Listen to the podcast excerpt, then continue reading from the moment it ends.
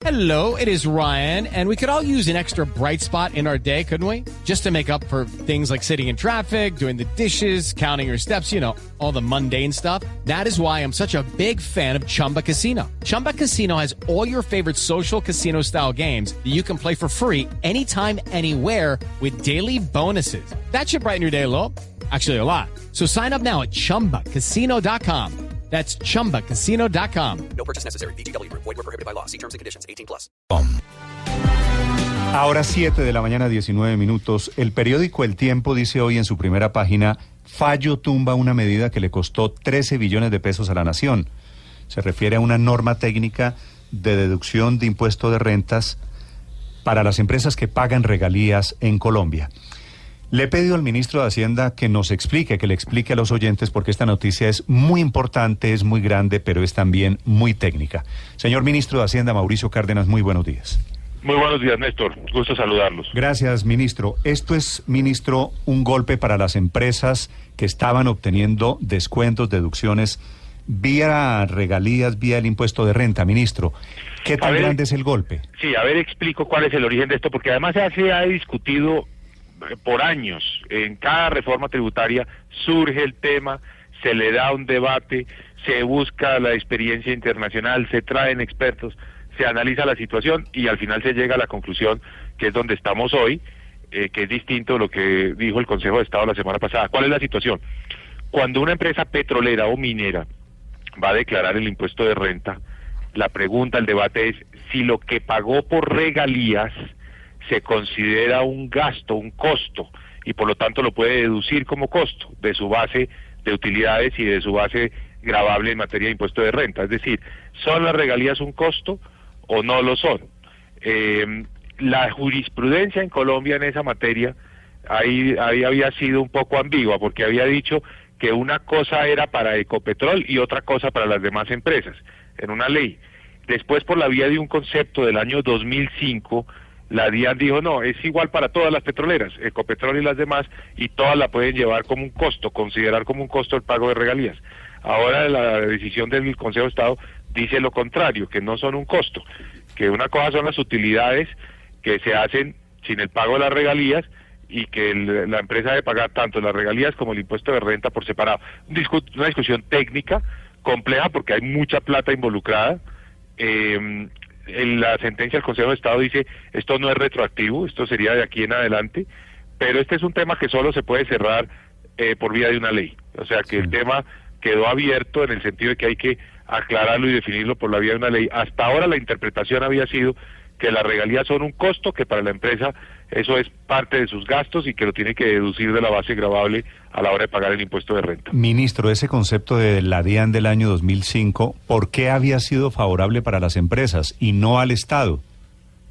Eso sí habría que preguntarlo en su momento a las personas que lo realizaron y cómo llegaron a esa conclusión, pero a partir de ese momento ese fue el modus operandi, a partir de ese momento ese fue el estándar y pues por supuesto esto ya es un cambio muy de fondo que, que hace que la discusión que se ha, ido, se ha dado en todas las reformas tributarias, al final se ha llegado a la conclusión en esas reformas tributarias que es eh, mejor dejar esto como, como un costo, porque si no se afectaría el incentivo, la motivación a la inversión por parte de las empresas petroleras y mineras.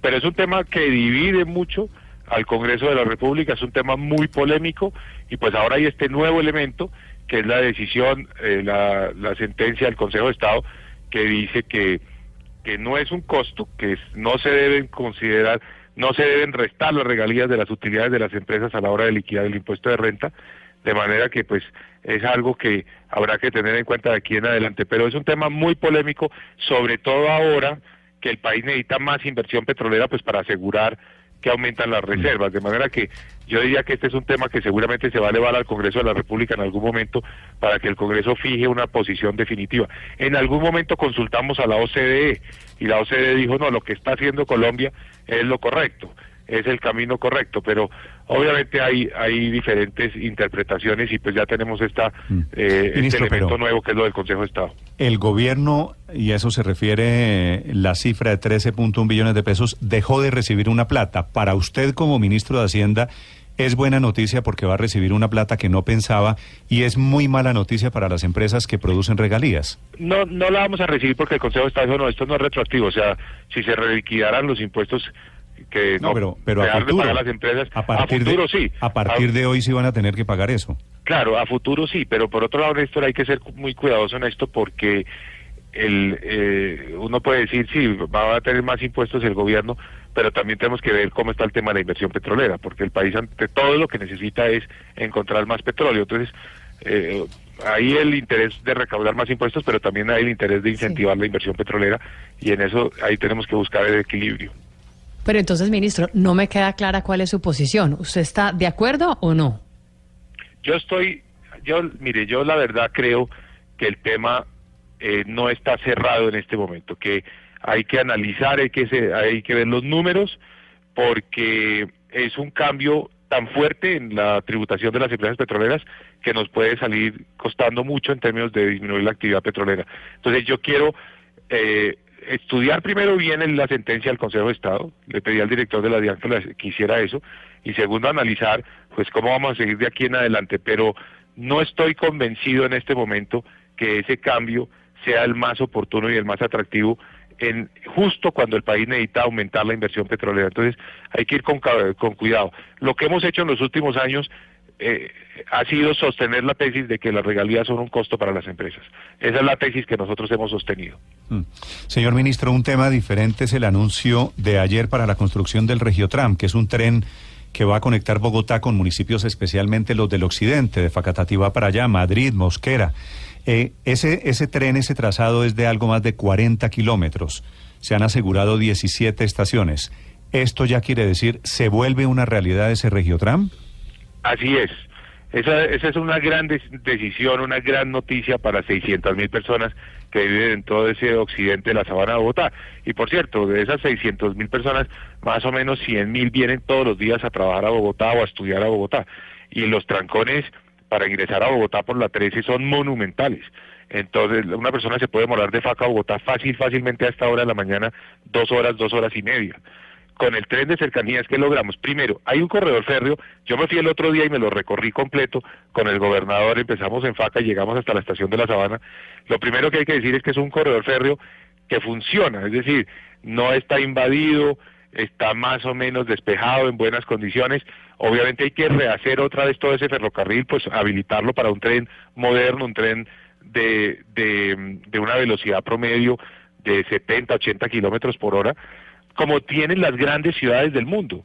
Las ciudades del mundo tienen los trenes que traen la gente que vive en las zonas conurbadas, en los municipios circunvecinos, y esto es lo que vamos a tener en Bogotá. Yo decía ayer, imagínense lo que costaría comprar esa tierra por donde va ese corredor férreo, es una tierra costosísima de la sabana de Bogotá, o imagínense el trámite de la licencia ambiental, aparecerían todo tipo de obstáculos. Eso ya lo tenemos, ya existe. Entonces hay que aprovecharlo mejor. Vale un billón y medio de pesos hacer ese tren. Ese tren va a tener, como usted decía, 17 estaciones, 11 en Bogotá, 6 en Cundinamarca. Va a servir mu- muchísimo a toda la gente que vive en Faca, en Mosquera, en Funza, en Madrid, todo ese, eh, todas esas poblaciones que han crecido mucho y pues van a, vamos a aprovechar esa infraestructura bien, un billón y medio de pesos, Pero, un billón ¿sabe? lo pone la nación, medio billón lo pone el departamento de Cundinamarca. Es cierto que en todas las ciudades desarrolladas del mundo hay trenes que conectan a la ciudad con los municipios periféricos, pero ¿sabe cuál es la diferencia que me hace caer en cuenta aquí un oyente? Que Mm. nosotros vamos a tener que cerrar calles y avenidas y autopistas para que pase el tren, porque la ciudad no está diseñada para que funcionen simultáneamente los vehículos y el tren. Es que el, el tren obviamente exige que en algunos de los pasos, ejemplo, Avenida Ciudad de Cali, Avenida Boyacá, Avenida 68, Carrera 30, en todos esos cruces el tren se tiene que elevar, porque si no, lo que usted dice es absolutamente cierto, generaría unos enormes problemas de congestión y de trancones. No va a Entonces, ser con está- semáforo, va a ser con puente. está previsto que en esos sitios tiene que ir Ah, el puente. sí. Ahora, hay otros puentes que todavía no están, y en esto quiero ser muy realista, eh, en cruces importantes. Por ejemplo, el tren pasa esa vía que va desde Siberia hacia eh, Funza eh, y que después cruza, sigue hacia, por detrás del aeropuerto sigue hacia, hacia Napoima ese cruce tendremos que ver en el futuro cómo hacemos para que también sea elevado, porque esa es una vía que ya tiene muchísimo tráfico. Entonces hay que... No, pues si hay- no quedamos, si no quedamos como en el siglo XIX, toca parar y esperar a ver pasar el tren. Sí, bueno, en, en algunos cruces... Eso todavía menores, pasa hoy, ¿no? Eso Por en la- ejemplo, en, en el la- centro, en el centro de Madrid. Vamos a ¿Qué tener que hacer eso, un semáforo para y después el tren sigue. Aquí en la No, 26, arriba de la avenida 68, pasa el tren y le bajan a usted. Claro, pero es que hoy en día no hay tren, el el paso del tren es Sí, eh, No, los grandes cruces donde hay mucho movimiento vehicular, está previsto que ahí se eleva el tren. Eh, y eso es lo más importante. Y esos cruces, pues, no se van a afectar. ¿Y van a elevar el tren y no los pasos vehiculares? Es más barato elevar el tren que, No elevar la, que elevar la vía. Sí. Quizás porque es más angosto Sí, el porque tren. son, sí, es elevar dos, dos eh, corredores aéreos, pues el uno de, esto va a tener doble sentido, obviamente. Sí. Entonces, eh, sí, es más barato y está previsto en ese billón y medio de pesos. ¿Qué es lo que se hace con ese billón y medio de pesos? Se rehabilita el corredor férreo, se pone una, un- una nueva línea, pues porque es para otro tipo de tren. Se hacen estos eh, pasoniveles y se compra el material rodante, es decir, los trenes.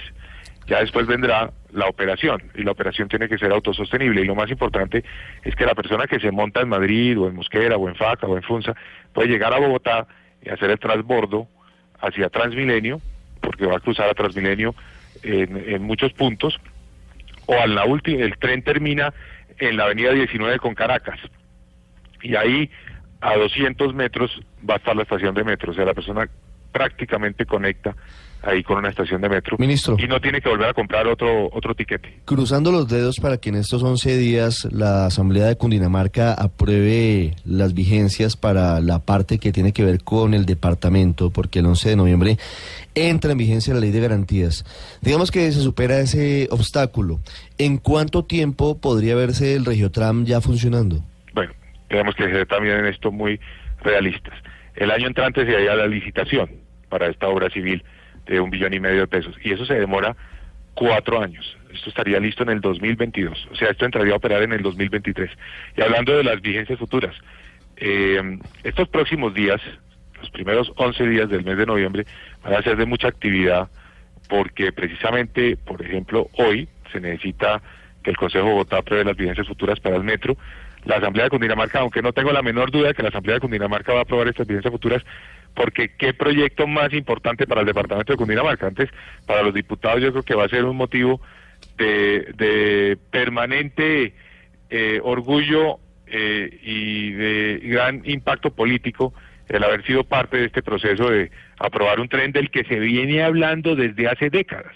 O sea, el tren de cercanías es un tema que ha estado recurrentemente en el debate hace muchos años, pero había faltado la decisión ya de comprometer los recursos, en este caso un billón de pesos por parte del gobierno nacional. O sea que no tengo la menor duda de que esto la Asamblea de Cundinamarca lo va a aprobar en cuestión de horas. Ministro, a propósito, ¿por qué no invitaron al alcalde Peñalosa a este anuncio tan importante que tiene que atraviesa que ve- tiene que ver con Bogotá y atraviesa la ciudad?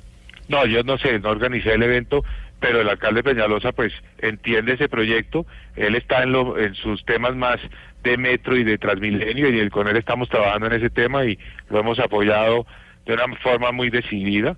Eh, está este otro proyecto que es más de iniciativa del departamento de Cundinamarca, obviamente requiere, como usted lo dice, pues de, de todo el apoyo del municipio, del distrito, de manera que pues ahí hemos trabajado y eso se ha ido concentrando con el distrito capital, porque todos los pasos que hablábamos de las vías importantes y sobre todo la interoperabilidad con el Transmilenio y con el metro, eso es fundamental para el éxito del Regiotram. Le, le pregunto porque es raro que no esté el alcalde Peñalosa y, me parece más raro porque él históricamente se había opuesto a ese tranvía, ¿no? Yo he conversado con él y él ha tenido sus reservas sobre este proyecto, pero yo creo que en esto tenemos que ser también muy equilibrados y, y- tenemos que buscar el desarrollo de Bogotá y de todos los medios de transporte masivo en Bogotá y, y hemos apoyado, pues imagínense, es que estamos hablando del proyecto del metro, es como 10 veces el proyecto del, del Regiotram. En el proyecto del metro estamos hablando de más de casi ya llegando a 13 billones de pesos de manera que este y este es un billón y medio entonces aquí hay que buscar un equilibrio y yo digo una cosa y yo por eso me fui a hacer el recorrido en el tren me monté en, en uno de esos eh, vagones que tienen para ir revisando la línea y que todos los días hace el recorrido desde la estación de la Sabana hasta Faca para verificar que no se invada el corredor, etcétera. Y yo dije, hombre, este tren realmente eh, es una oportunidad que tenemos, que no está invadido, a di- a diferencia de lo que pasa con el corredor férreo que va para Soacha, que ese está totalmente invadido. Este no está invadido. Se puede hacer el, eh, el tren de cercanías sin mayores dificultades. Eh, está totalmente desaprovechado. Entonces, a mí sí me pareció que era totalmente lógico lo que venía pidiendo el gobernador, que se ha venido estudiando desde hace mucho tiempo, y el presidente estaba totalmente eh, comprometido con el tema y el presidente siempre había insistido mucho en que Sí. buscáramos la fórmula para sacar adelante ese tren de cercanías. Pues parece, parece muy lógico. El alcalde de Bogotá está tuiteando en este momento, está escribiendo vía Twitter. Bienvenido, tranvía Regiotram. Esto dice el ministro del alcalde Peñalosa. No tren de cercanías. Es un tranvía, aclara él. Tendrá 41 kilómetros, 15 dentro de Bogotá. Trabajaremos para maximizar beneficios a ciudadanos. Así que está enviándole también, me parece ahí a usted un mensaje de, de tranquilidad, de que queda Positivo. conforme con el diseño, ¿no?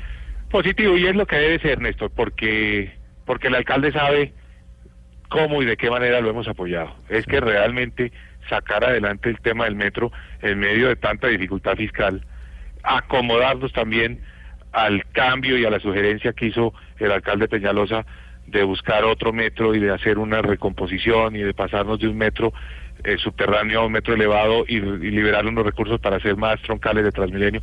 Nosotros en eso hemos sido eh, muy flexibles y sobre todo muy comprometidos con la administración distrital y esperamos lo mismo de parte del alcalde también con este otro proyecto para Cundinamarca. Muy bien. Una última pregunta, señor ministro Felipe. Sí, eh, hablando precisamente del alcalde ministro, eh, pues ya la registraduría avaló las firmas, va para el Consejo Nacional Electoral, el tema de la revocatoria, que dijo aquí la semana pasada, el registrador tendría un costo de 45 mil millones de pesos, más 45 mil millones para convocar a nuevas elecciones. Esa platica la tenemos presupuestada, porque usted está muy duro con el tema de las revocatorias, de las consultas, etcétera. Buenos días, Felipe. Buenos días, ministro. Gusto saludarlo. Eh, sí, es que la situación fiscal no, no permite eh, toda consulta que se va estableciendo en el país, inmediatamente el gobierno nacional y en particular el Ministerio de Hacienda tenga que salir a, a girar. Eh, la semana pasada tuvimos un debate duro, duro, en medios no trascendió de esa manera, pero fue intenso, con el señor registrador sobre el tema de la consulta liberal, porque es que el presupuesto original de la consulta liberal fue de 150 mil millones de pesos. Eh, después hubo una segunda propuesta de la registraduría por 85 mil millones de pesos. Y nosotros dijimos que nosotros no teníamos ninguna capacidad de hacer una consulta que costara más de 40 mil millones de pesos. Eso se empantanó durante casi tres días. Eh, Se decía que con eso no se lograba, que no se alcanzaba a hacer la consulta, que mejor no hacerla. Nosotros dijimos, bueno, ese es el recurso que hay. Y finalmente, pues celebro que la registraduría lo haya aceptado y que el Partido Liberal también considere que con esa cifra se tiene que trabajar, ¿no? Ahora, eh, después en el fin de semana he escuchado y he leído por los medios de comunicación que hay quienes dicen que la consulta liberal se debería hacer en marzo y que esa era la idea original de todos. Bueno, si eso si a esa decisión llegaran, pues eso sería maravilloso para las finanzas públicas porque evidentemente nos ahorraríamos esos 40 mil millones de pesos y se podría hacer la consulta de la mano de otras elecciones que ya se están, pues que ya se van a pagar, que son las elecciones de marzo. Pero el gobierno hizo su tarea, puso los recursos, ya es un tema directamente de registraduría y de Partido Liberal de cómo quieren organizar sus cosas. Hay mucho debate y no es su pregunta, Felipe, pero yo quiero decir algo sobre las consultas mineras, las consultas petroleras. Cualquier municipio de Colombia organiza una consulta, su consejo municipal la aprueba, la autoriza, eso muchas veces va a los tribunales departamentales donde verifican que se haya surtido el proceso como debe ser y ya, y el municipio quiere hacer su consulta. Esas consultas que están en lo local, que son muy importantes, que son parte de nuestra democracia, de la búsqueda de una mayor participación política, cuando se definen en lo local, la ley es clarísima. La ley dice que las autoridades locales deben disponer todo lo necesario para su realización, incluyendo, por supuesto, los recursos. Entonces, esas consultas locales se tienen que financiar con los recursos locales. Si un alcalde quiere hacer una consulta para ver si hace un puente o no hace un puente, si prohíbe uno una actividad, es el propio alcalde es el que debe asegurar que cuenta con los recursos para eso. Eso para aclarar que la- el gobierno nacional no tiene que financiar eh, y no tiene título legal, para usar el término más preciso, no tiene cómo, así quisiera, no tiene cómo ir a pagar esas consultas. Con respecto a las electorales que tienen que ver con revocatorias, con elecciones atípicas, todo eso sí es de eh, resorte del gobierno nacional, porque quien decide sobre una revocatoria es en últimas una autoridad nacional, bien sea el Consejo Nacional Electoral o la registraduría. Entonces, en el momento que es una autoridad nacional la que dice sí, hágase una consulta para la revocatoria, por ejemplo, en este momento está pendiente la del alcalde de Sogamoso, o hágase unas elecciones atípicas en Yopal, ahí sí tiene que ser el gobierno nacional el que sufraga los gastos de eso. Y nosotros obviamente tenemos que cubrirle los costos a la registraduría. Ese, esa es la realidad, esa es la diferencia que hay entre uno y otro tipo de consultas. El ministro de Hacienda, Mauricio Cárdenas, 7 de la mañana, 39 minutos. Ministro, una pregunta chiquita para terminar.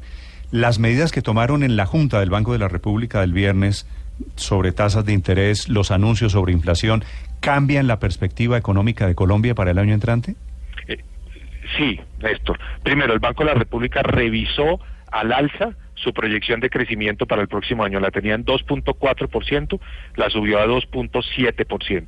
Eso fue una buena noticia. Segundo, revisó a la baja su pronóstico de inflación. Ahora el Banco de la República considera que este año la inflación va a terminar en 3.9%, eso va a ser muy importante para la negociación del salario mínimo, y que el año entrante al final va a estar por debajo de 3%.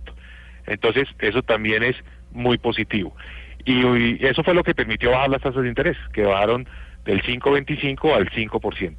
Esto se traduce, pues, en el fondo, en eh, mayor estímulo al consumo y a la inversión, que es lo que necesitamos para que la economía se reactive más rápidamente.